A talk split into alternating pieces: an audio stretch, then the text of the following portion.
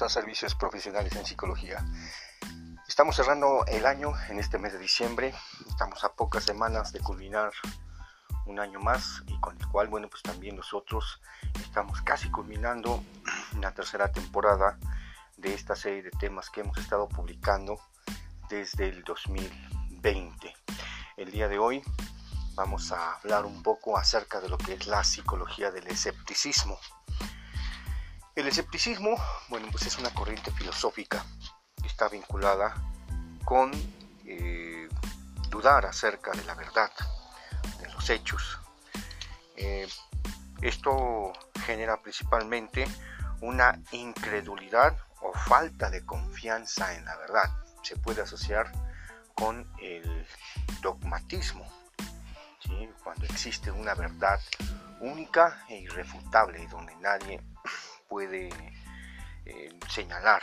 Incluso también lo podemos relacionar con el liberalismo, otra corriente filosófica que está vinculado con eh, eh, la verdad que posee cada persona. Entonces, una cuestión importante es que este escepticismo no hay un saber firme, también si no hay una opinión segura. Las personas escépticas piensan que todo depende de quien lo experimenta o también tiene ciertas vivencias ante ciertas situaciones, ciertos problemas, ciertos eventos que ha tenido durante su vida cotidiana. Uno de los primeros escépticos de la historia fue Pirón. Viajó junto con, Alejandro Magno eh, en la conquista del mundo eh, durante sus viajes dudaba principalmente de la verdad de las evidencias que encontraba en las culturas o en los pueblos que conquistaba Alejandro Magno, así como también dudaba de las tradiciones de las personas que habían gestionado por generaciones. Para poder llegar a ese proceso de la verdad, bueno, pues tenía que comprobar su existencia. Y aún así, seguía dudando. El escepticismo como corriente filosófica surge en el siglo IV a.C. en los sistemas filosóficos, con Sócrates, Platón, Aristóteles, que son los grandes del apogeo griego, y que también existieron otros filósofos más. También forma parte de una de las vías del conocimiento, junto con el racionalismo, el empirismo el idealismo y el realismo. Y ahí también está el escepticismo. A diferencia, por ejemplo, de lo que es el empirismo, bueno, pues este se refiere a que todo fenómeno debe ser real, debe ser palpable, tangible. El idealismo tiene que ver con el mundo de las ideas. El realismo, pues tiene que ver con ese proceso de la realidad, de la existencia mundana. Y también eh, dentro de eso eh, vamos a encontrar el escepticismo, que principalmente todo conocimiento se pone en duda hasta que no se comprueba, no se experimenta. Entonces en esos primeros siglos antes de Cristo, bueno, pues se gestionaba esta forma de pensar acerca de la vida cotidiana, acerca del pensamiento de aquella época. Y no solamente eso, sino que también ya por el siglo XVI, en 1522 y en el 1569, bueno, pues también existieron otros personajes que, o filósofos que impulsaron esta corriente filosófica moderna. Michel Montaigne difundió el escepticismo moderno. Entonces, pues la historia nos marca una parte acerca de cómo las personas adoptan esta forma de pensamiento. Y también, eh, bueno, pues este escepticismo cobra un papel fundamental en la vida cotidiana de las personas cuando tienen cierto tipo de problemas, situaciones y dudan de que puedan ser ciertos o están viendo la realidad y dudan acerca también de las posibles soluciones. Eso genera mucha inseguridad en las personas, genera también falta de confianza, falta de asertividad para poder eh, darle una solución a los acontecimientos que pueden estar teniendo. Las personas en ocasiones pueden dudar de la existencia del amor, así como también de la amistad, la bondad, porque en muchas cuestiones han tenido experiencias eh, negativas acerca de la forma en que han conducido su propia vida.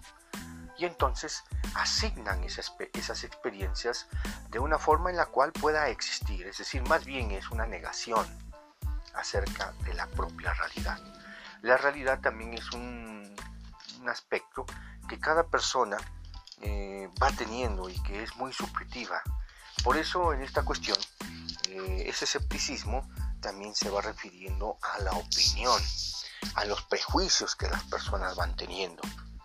En muchas ocasiones, tú como persona, pregúntate qué tan escéptico eres de todo lo que pasa en la vida cotidiana, en la sociedad, en el mundo actual. Muchas personas podrán tener prejuicios acerca de las distintas problemáticas, ya sea la delincuencia, también eh, lo que estamos viviendo, la eh, agresividad que existe en las personas eh, hacia lo que va a ser hacia las mujeres, hacia la violencia familiar, hacia la forma de educar, hacia la forma de que te formes como persona o también formen a las futuras generaciones. Se duda del gobierno, se duda a veces también eh, de que las personas sean totalmente, eh, tengan una bondad. No todas las personas en un momento dado eh, son malas, hay de todo, hay buenos, regulares y malos. Pero también es importante saber que este escepticismo puede también tener un papel fundamental en la vida de muchas personas, porque eh, esa, esa incapacidad de creer, o más bien de comprobar esa verdad, lleva principalmente a que dude. Aquí lo interesante es que puedas en este caso seguir algunos puntos de referencia para que ese escepticismo también no rija tu vida. Número uno, nunca pongas en antemano los prejuicios. Los prejuicios, bueno, pues eh, son algo natural que tienen los seres humanos, pero eh, para ciertas cosas eh, tienes que tener una idea o un criterio completamente más abierto. Segundo, que habla sobre el criterio. Las personas que tienen un buen criterio, bueno, pues simplemente deducen, analizan y al mismo tiempo también pueden observar su entorno, las personas, las situaciones que van pasando. Tercero, no te dejes influenciar por otras personas, porque también eso genera un escepticismo, es decir, finalmente pueden tener eh, un punto de referencia que te permita eh, dudar acerca de lo que tú piensas.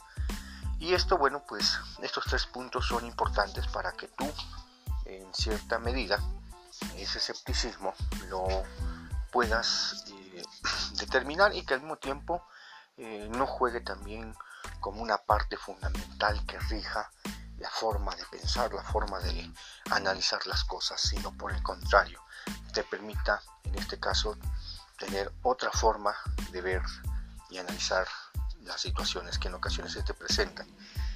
Recuerda, si estás en alguna situación difícil, un problema personal, de pareja o de familia, pues nosotros estamos acá y seguimos ofreciendo nuestros servicios de terapias individual, de pareja y de familia. Me puedes contactar al 2211 780271. Estamos cerrando la tercera temporada de estos podcasts y nos da mucho gusto que sigas con nosotros. Hasta pronto.